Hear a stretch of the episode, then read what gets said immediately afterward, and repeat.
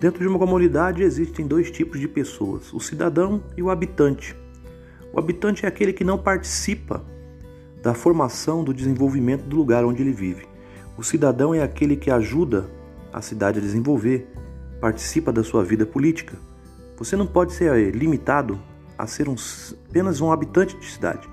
Você tem que ser um cidadão. Mas para isso você precisa ter informação. Você precisa conhecer a necessidade do seu local. Você precisa conhecer as pessoas. Você precisa ter informação. Por isso que eu estou aqui, tentando trazer numa linguagem clara, numa linguagem do povo, porque eu sou do povo, a informação que você precisa, a informação que você necessita para se tornar um cidadão melhor. Vamos junto, vamos tentar mudar o nosso país.